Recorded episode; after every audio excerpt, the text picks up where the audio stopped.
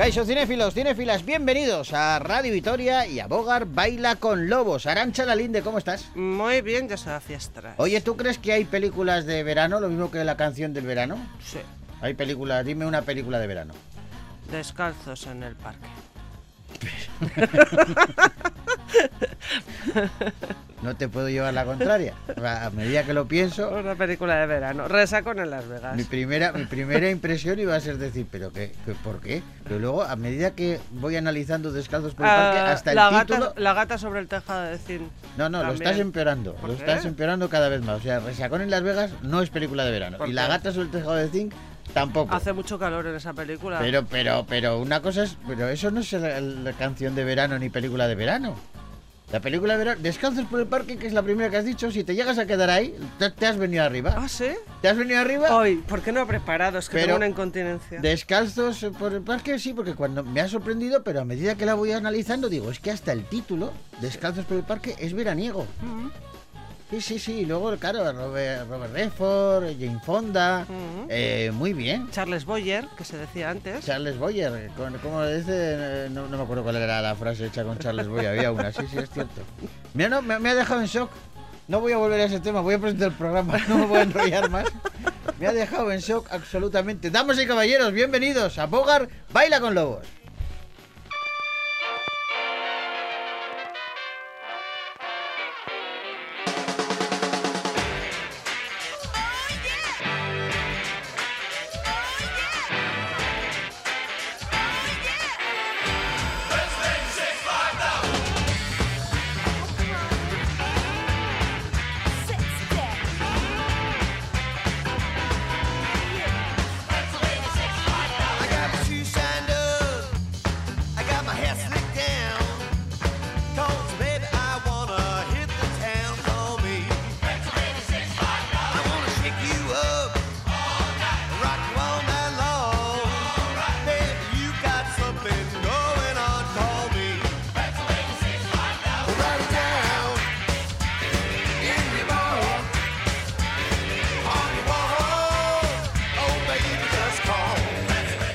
Vamos a comenzar como siempre con bandas sonoras, eh, con esa música que aparece en las películas, esas canciones que a veces nos transportan a, a otros universos, casi todos cinematográficos.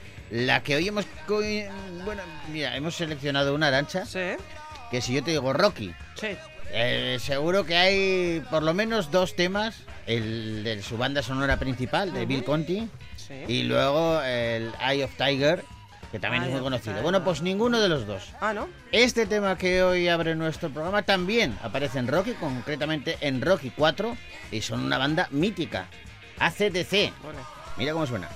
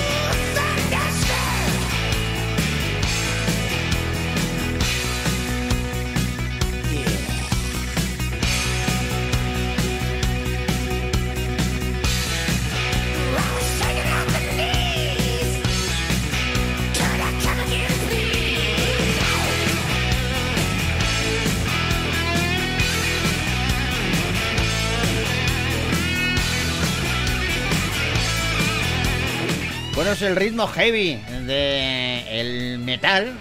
ACDC son quienes llevan pega, ¿eh? Le pega a Rocky Sí, esta- sí, totalmente. ¿eh? Con entrenamientos y con Sí, tal, le pega, le pega. bueno. Es en la cuarta entrega de Rocky donde apareció este tema que nos lleva directos al cine.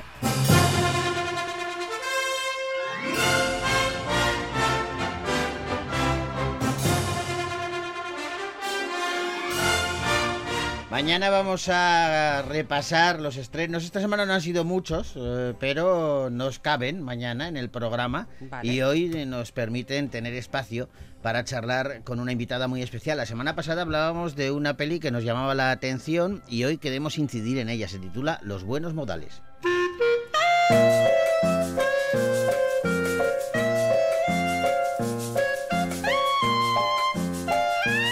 Y es una peli de dos hermanas que vuelven a coincidir después de muchos años sin hablarse durante el cumpleaños de sus nietos. Eh, eh, eh, unos niños que han conocido gracias a sus cuidadoras, que son un poco me tomen todo y han decidido, bueno, pues que esta enemistad de estas señoras no puede continuar. No te puedes imaginar lo que ha pasado hoy. He visto a Rosario. No lo puedo creer. Hacía tantos años que no la tenía delante. Quería matarla. Hoy me hablaron de ti. Pues son hermanas, ¿qué les va a pasar? Cualquier chumina. Pues por cualquier chumina no te dejan de hablar con una hermana. ¿Cómo se nota que tú eres hija única? Es una historia que viene de muy atrás. Los niños tienen que dejar de verse y punto. Pero si... A ver, Milagros, tú no juntes a los niños y se acabó. ¿Pero cómo vamos a quedar ahora, Milagro, en horario de trabajo? ¿Dónde estaba régimen? ¿Y tú no habías dejado de fumar? Esto es una tonta, ya no sabemos su vida de pe a pa. ¿Y para qué? No me digas que no tienes curiosidad. Tú de momento... Bueno, es una comedia con, con mensaje y, y vaya, vaya elenco que tiene. Elena Irureta, Gloria Muñoz, Inma Cuesta y Pepa Niorte. Y bueno, pues con una de ellas queríamos charlar. Pepa Niorte, ¿cómo estás? Hola, muy bien. ¿Y vosotros? ¿Qué tal andáis por ahí? Encantados, tenemos unos buenos modales aquí que no, no, no te puedes imaginar. Sí, sí. Qué bien educaditos estamos. Es que eso es lo mejor. Tener buenos modales es lo mejor para llevarlo todo en la vida, los buenos modos. Oye, estábamos hablando de, de esta peli que Ujú. tiene, tiene, tiene mucho contenido, mucha sustancia, ¿eh? como decimos aquí. Ujú. Sí, sí. Eh, yo creo, yo siempre he pensado que, que a veces el, el humor, las comedias, las, hace- la- las dejamos como un poco de... Ay, bueno, pues es una comedia, una cosa muy sencilla y resulta que hacer comedia eh, realmente es muy difícil, pero es que además a través de la comedia se pueden decir cosas muy tremendas que a lo mejor a través del drama eh, eh, nos llevan a, ay, yo por favor no quiero ver eso, prefiero no ver esa situación y tal, y a través de la comedia te las comes, las Mm. ves y dices, jo, qué cosas tan gordas me están contando con la risa, con la risa. Así que a mí me, yo, yo, yo siempre eh, aplaudo la comedia y estoy súper a favor porque creo que se dicen cosas muy importantes a través de la comedia. Estoy totalmente de acuerdo y yo reivindico siempre eso, el hecho de que muchas veces vemos una, una película y cuando estamos en el cine eh, no nos damos cuenta porque nos estamos riendo, pero la semillita está plantada y luego de repente reflexionas y dices, ahí va. El chiste este eh, tenía mensaje y esto la verdad es que me toca eh, y nos hace reflexionar. A Sí, veces sí, y a veces sí te da una risa de una cosa y dices, oye, ¿por qué me estoy riendo de esto? Claro. Es muy grave, pero te lo han contado a través del humor y te entra con una simpatía, pero que te hace reflexionar. Para mí eso es importante y creo que Marta lo hace muy bien en sus películas, no solo en esta, sino, sino en los demás trabajos, lo hace muy bien. totalmente de Ha acuerdo. Y- conseguido un equilibrio, ¿verdad? Equilibrar Ujú. eh, em, eh, esa, ese ca- esa mezcla de comedia y de drama y, y- y emoción también. sobre todo lo que consigue, que para mí tiene muchísimo es hacerlo de forma natural. Es que a mí, mira, eh, de verdad os digo que, bueno, yo soy una gran admiradora de Marta desde sus principios, de hecho he corto con ella y todo, porque me parece que, que no veía un, un cine de- con, e- con estos tintes desde Ascona, desde, no sé, me parece un poco eh, comparable a ese cine que se hacía, por ejemplo, cuando cuando El Verdugo, ¿no? Sí, que de repente ejemplo. dices, joder, qué, qué historia tan tremenda, pero con el humor, con el humor, con la risa, con esa idiosincrasia que teníamos entonces los españoles, que ahora es un poquito diferente, pero tenemos la nuestra, y creo que está muy bien recordarlo y reflejarlo en la pantalla para que la gente se sienta identificado, pues yo sí, sí que establezco muchos paralelismos paralelismos con esos guiones de Ascona y tal, eh, con, con los guiones de Marta, porque me parece que están contados desde el humor, pero contando cosas muy gra- muy grandes, muy graves, eh, problemáticas muy actuales, eh, y, y que lo hace muy bien y conseguir ese equilibrio, como tú dices, como, como pasaba en esas, en esas películas y como pasa en estas de Marta, no es complicado, es complicadísimo. Sí, es sí, muy sí. complicado. Sí, sí, sí, hay que valorarlo y además eh, mucho. Oye, como también hay que valorar, claro, a esas cuidadoras, eh, a Trini Milagros, que claro, con, la, bu- con toda la buena intención del mundo, pero que a veces nos pasa en la vida que dices, pero ¿para qué te metes donde no te llaman? Pues es que yo estoy en esa, Trini, mi personaje está un poquito en esa, en decirle, Milagro, hija mía, mira un poquito más para adentro. Pero Milagro llega a un punto que, que, que, que de su vida echa tan barullo que no sabe por dónde tirar del, del hilo para, para desliarla. Entonces prefiere mirar para afuera y arreglar un poquito la vida de los demás, ¿no? Y, y, y Trini y Milagro han sido tan amigas siempre, se han apoyado tanto siempre que al final eh, Trini se ve envuelta en lo que Milagros diga. De la misma manera que si esta la, la situación fuera al contrario, pues Milagro apoyaría a Trini en lo que hiciera falta. Entonces yo creo que son que son el reflejo de, de estas mujeres que sin ser familia se eligen como hermanas, como, como compañeras de vida, de decir, chica, yo te ayudo con lo tuyo, tú con lo mío, de esas vecinas que han existido siempre y que ahora, pues por la por, por lo grandes que se hacen las ciudades y tal, parece que desaparecen un poco, pero pero esa gente que está muy próxima a ti y que, y que no son familia, no tienen tu sangre, pero son más familia que si tuvieran tu sangre, a lo mejor. Mm, Marta, la directora, os ha dicho en alguna ocasión que sois como dos hadas madrinas. sí, ¿Eh? las hadas madrinas de la historia, cuando se ve algo tan difícil, sí, un poco como como pasa con, con Maléfica y, y el rey y tal, ¿no? Que nunca se van a poner de acuerdo y siempre tiene que haber algo por en medio, esas hadas madrinas que están por ahí para ver si arreglan las cosas, ¿no? Pues Ah. en este caso Trini y Milagros con más torpeza que destreza, pero lo intentan y, y al final, pues mira, eh, se consigue, nada más que por empeño, por roce y por y por tantas situaciones que, que se ven en la película, pues al final parece que algo hacen, que algo pueden hacer. Oye, ¿cómo es esa camaradería eh, eh, en, en tu oficio, en, en el cine? Porque claro, eh, eh, la profesión de actriz mm, tampoco es nada fácil, eh, es complicada porque Mm. no, no, no hay estabilidad, para decirlo de, de un modo que todos nos, nos entendamos, ¿no? Desde fuera...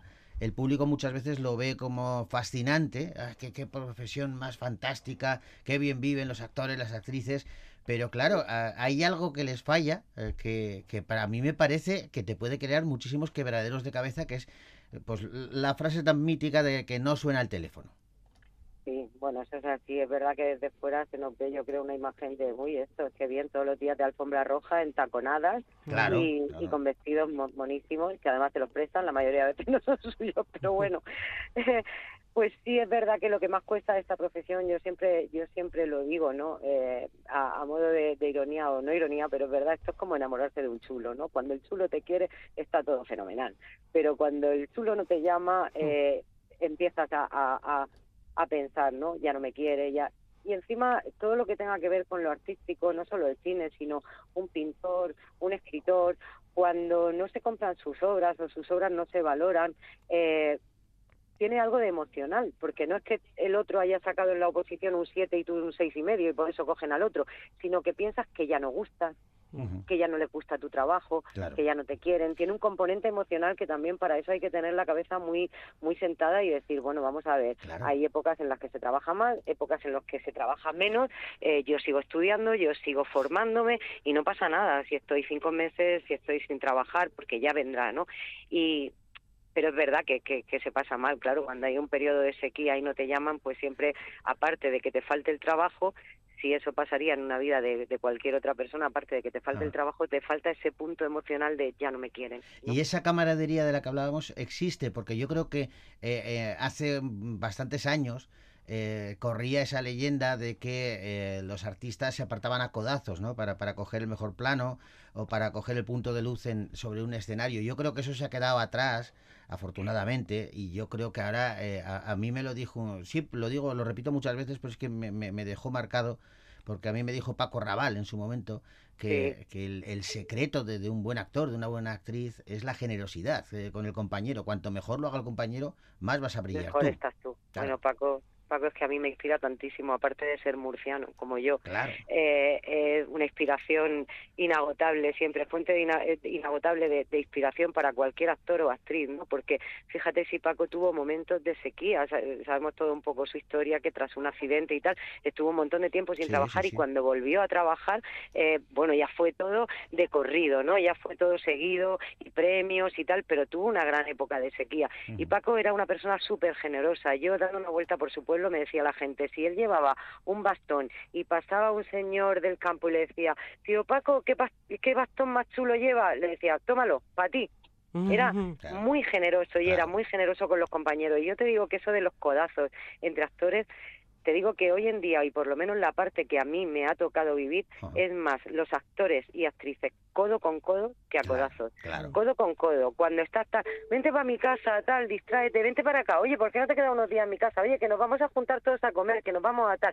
Sacando a la gente un poco porque porque sabes lo triste que es y, y lo chungo que es eh, tener esa temporada de sequía. Y yo creo que es al contrario, que, que los actores se apoyan y las actrices un montón. Y a mí, a lo largo de toda mi carrera, que ya voy siendo mayor y ya tengo bastantes años, es, solo me han salido buenos compañeros, malos nunca Qué bien. buenas compañeras buenísimas y bueno ahora en los buenos modales imagínate el elenco que hay y las pedazos de personas que hay hemos Ujú. hecho una familia alucinante ¿Qué pasa con esas familias? Porque fíjate, eh, hace poquito eh, te separabas de una familia con la que has convivido un montón de tiempo, Oh, la de Servir y sí. Proteger, eh, la serie de televisión española. Claro, Sí. cuando, cuando se rompe una, una familia, para eso también habrá que estar preparado emocionalmente, ¿no? Pues es, es yo ese día un jartón de llorar y al día siguiente, cuando todavía se seguían emitiendo los capítulos, jartón de llorar porque hay cuánto echas de menos, porque sabes que en el fondo, con esta vida con tanta velocidad que llevamos y cada uno para un sitio, sabes que en el fondo a toda esa gente y junta no la vas a volver a ver probablemente. Claro. porque eso es así. Pero eh, pasa como cuando eh, tú vives en Vitoria y tienes un familiar en Calatayud, bueno, pues que te llaman mucho por teléfono. Yo, por ejemplo, hace un ratito acabo de, de hablar con, con Luisa Martín. Eh, seguimos unidos, tenemos el grupo de WhatsApp que echa humo cuando uno eh, estrena una cosa. Oye, Mm. chicos, estoy estrenando Los Buenos Modelos. Jo, Pepa, hay que ir a verla, tal. Cuando uno hace una obra de teatro, estamos comunicados todo el tiempo y a la que podemos pues nos juntamos. Lo que pasa que un día te puedes juntar siete, otro día diecisiete, pero todo ese equipo que vivió esas cosas tan bonitas en común es muy difícil que se vuelva a juntar. Pero en contacto Ajá. sigue. Fíjate, tú has tenido muchas familias eh, que hemos Sí. compartido nosotros como espectadores. Eh, ahora, recientemente se ha celebrado también el aniversario de Los Serrano, 20 años de los serranos. que tú sí. estuviste ahí también eh, eh, en las últimas temporadas muy involucrada. Sí, sí, mal. yo estuve los dos años y medio últimos Ajá. de la serie. Creo que la serie duró cinco, pues estuve de la mitad hacia adelante. Y bueno, aquello era pues lo mismo. ¿Qué te voy a decir? Claro. Es que toda la gente que había era gente buena. Era era maravilloso mm, grabar eh, la risa algunos días de decir esto lo vamos a tener que grabar 100 veces y yo no, no, no voy a conseguir no reírme, ¿no? O sea, era fantástica. La de Águila Roja, fantástica. Águila Roja, fíjate, claro, Claro. Otra, otra serie también mítica. Mítica, el incidente, o sea, es que tantas series y pelis como, como me han salido, tengo que decir que todos los compañeros han sido de lujo. Ahora últimamente en la caza, bueno, lo que, lo que yo me he podido reír con mis compañeros, lo bien que me lo he pasado, es que la verdad es que he tenido mucha suerte con la profesión y con la gente que, que me ha tocado relacionarme. Oye, y cuando te toca eh, eh, aparecer en, en formatos que no son lo tuyo, como Tu cara me suena, por ejemplo. Oh, oh, ¿cómo, me, Ujú. cómo me lo pasé yo en tu cara? Me- yo me lo pasé de vicio, porque es que yo empecé cantando en orquestas de verbena. Lo No que- me digas. Claro, es que yo había Hombre, leído, te iba a preguntar por eso, porque yo había leído algo de eso. Sí, sí, sí, sí. Yo empecé con 16 años en el escenario que me tuvo que dar permiso mi padre porque era menor de edad. Sí. Y entonces, como el hombre que llevaba la orquesta conocía a mi padre y tal y que cual, me tuvo que dar permiso a mi padre. Yo me subí con 16 años a cantar a una orquesta de estas que vamos por todos los pueblos. Y me hice, pues, toda España durante... Pues estuve cantando hasta los 28, 29 o entonces así, tienes desde una- los 16. Tienes una, unas tablas. una- unas tablas tremendas porque yo siempre he defendido mucho eh, eh, que, que muchas veces, no sé por qué, la gente, eh, pues mira, antes hablabas de, de la comedia y, y la comedia es otro de, de esos géneros que parece que a veces está denostado y que no- Mm. le cuesta muchísimo recibir premios. Y extrapolándolo a la música, en las verbenas, Totalmente, la gente que, que, las orquestas, me parece es que un tienen un mérito extraordinario porque son capaces de abordar todos los géneros y eso es muy difícil. Que sí, que sí, y aparte no te imaginas todo el, todo todo lo que hay detrás y el montar, desmontar, llegar a un pueblo, eh, una gira que no está organizada ni mucho menos como la de Ricky Martin, por Claro, supuesto. evidentemente, Or claro. not. Entonces tú un día estás en Cádiz y al día siguiente mm, estás en Navarra Claro. y, te estás haciendo 800, 900 kilómetros en una furgoneta eh, durmiendo ahí, que luego para cantar se supone que tienes que dormir 7, 8 horas, no Sí. sé qué, sí, claro, duérmelas tú en verano cuando tú llevas ese pedazo de gira y luego monta cablerío y súbete al escenario y ponte encima de un tacón, échate todo el rímel del mundo y divina a ponerte a cantar y por la noche vuelve a dormir igual de mal y en carretera y procurando que siempre haya un compañero que esté durmiendo mientras la orquesta toca para que luego no haya un peligro o sea, a ver, que es muy complicado, se trabaja muchísimo y, y no está, eh, yo creo que no está premiado ni está valorado lo suficiente. Pues Entonces imagínate llegar a tu cara me suena donde tienes un equipazo de maquillaje que tú ahí te pintabas en Sí. el camión como podías. Pues imagínate llegar a tu cara me suena y de repente un nivel en maquillaje, un nivelón que te mueres el vestuario, que tú te miras al espejo y dices, joder, si Eso te iba a parezco". preguntar, ¿cómo es Uf, eh, fuerte. ese momento en el que de pronto te miras al espejo y yo que sé, eres Rafael o eres eh, yo? Jesús, es muy grande, es muy grande. O sea, yo, yo hubo ciertos personajes en los que me miraba al espejo y decía, pues es que me parezco mucho. Es que, por ejemplo, con Salomé, Salomé, a mí me, a yo Salomé me parecía mucho. Yo miraba la foto de Salomé y decía, joder, tío, me parezco mucho. entre Claro, te ponen el pelo igual, te ponen... Em, Es maravilloso, yo lo disfruté tantísimo, tantísimo ese público que te está esperando cuando sales, que te reciben con un cariño brutal, Claro. es mágico los compañeros, Manel, todo el jurado. Qué Lolita, suerte trabajar, fabulosa, eh, o sea, qué suerte, eh, eh, Pepa, trabajar en un proyecto en el que la productora, los compañeros, las compañeras, eh, todo, eh, sepas tú, evidentemente, que es un trabajo y que como siempre hay una responsabilidad, pero que lo vas a disfrutar, que te lo vas a pasar Buah, enormemente en grande, bien. ¿eh? en grande. Es verdad que era muy sacrificado porque además yo lo estaba llevando a la vez que servir y proteger. Entonces yo los lunes, martes mía. y miércoles estaba en Barcelona grabando el programa y los jueves y viernes grababa mi serie en Madrid. Y los sábados estudiaba una cosa y otra y entonces me volví a ir a Barcelona. y Madre así fueron seis meses.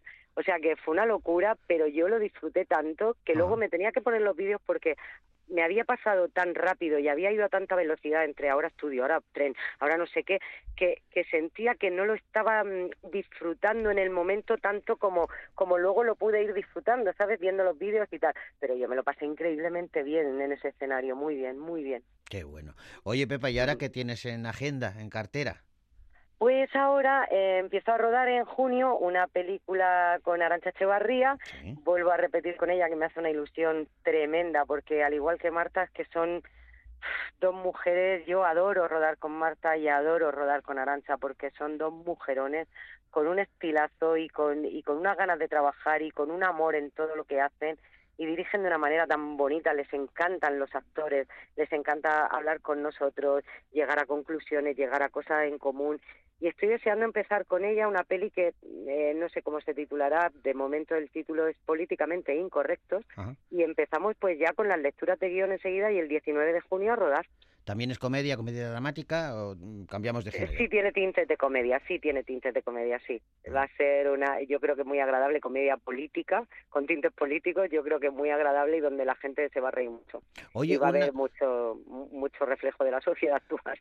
Antes de, de acabar, una curiosidad. Tú como, como actriz que estás dentro de- del oficio, eh, cuando te toca salirte y ser espectadora, porque me imagino que como todo el mundo, pues verás la televisión y verás películas o series o, lo que fuera. ¿Te afecta igual que, que al resto, que a veces nos pasamos más tiempo eligiendo qué queremos ver eh, que, que viéndolo directamente? Porque tenemos la oferta ahora con tantas plataformas y tanta historia que muchas Yo veces digo, estamos ahí vamos, mirando, pero qué veo, Me qué paso veo. más tiempo buscando lo que la- algo interesante para ver que al final el rato que me tiro viendo lo que sea. Pero es que a veces me aburro tanto de decir, ay, esto no, ay, esto no me apetece porque es muy cruel, ay, esto no me Sí, apetece sí. porque es de mucha guerra, que al final digo, me pongo el padrino. Es, mira, a qué tomar bien. por saco. Y me lo vuelvo a ver, porque hay cosas que me gustan tanto que las vería una y cien veces, igual que libros que vuelvo a releer, ¿no? Claro, Pero claro. El Padrino, forever, siempre. Siempre que tal, me, me, me atasco y digo, me voy a ver El Padrino. ¿Has visto la serie, si te gusta tanto El Padrino, ¿has visto la serie de Ufer, la oferta? No, Pues escucha, échale un vistazo. Está en es es- que me, la- me han hablado de ella y todavía, también es verdad que he tenido poco tiempo, pero todavía no me he puesto a ver la Offer, ¿no? de vale, sí, pues sí. Es como se hizo El Padrino y es maravillosa.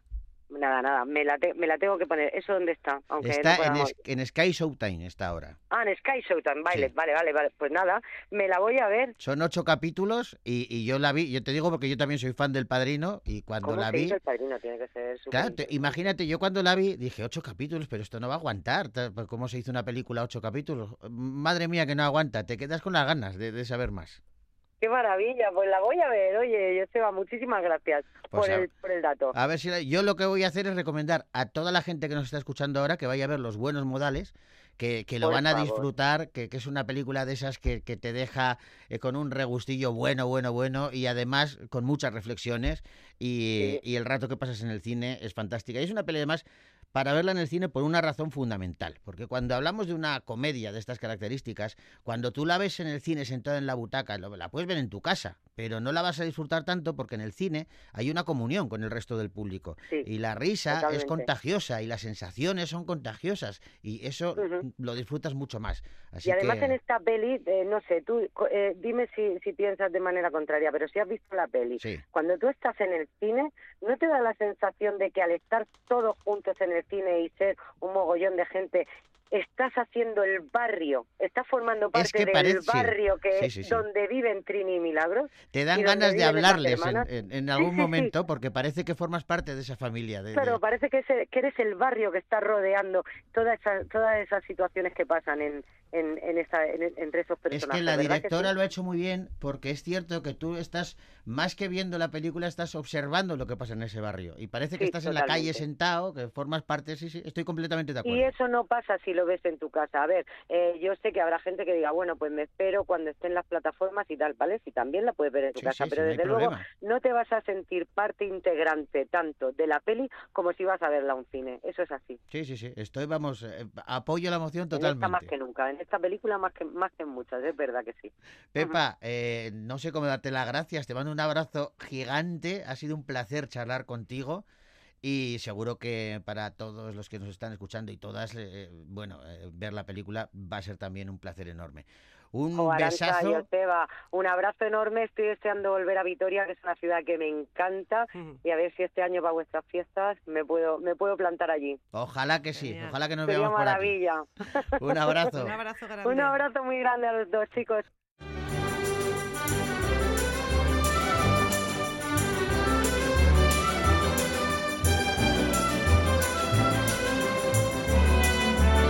Nos despedimos rápidamente que se nos echa el tiempo encima, Arancha. Mañana volvemos Sí. con los estrenos eh, y ahora os dejamos con una banda sonora. También es eh, muy ochentera. Es de la peli, otra de Stallone, Yo el Halcón. Y el autor es Kenny Luyens. Con él os decimos, Vía Arte de esta mañana.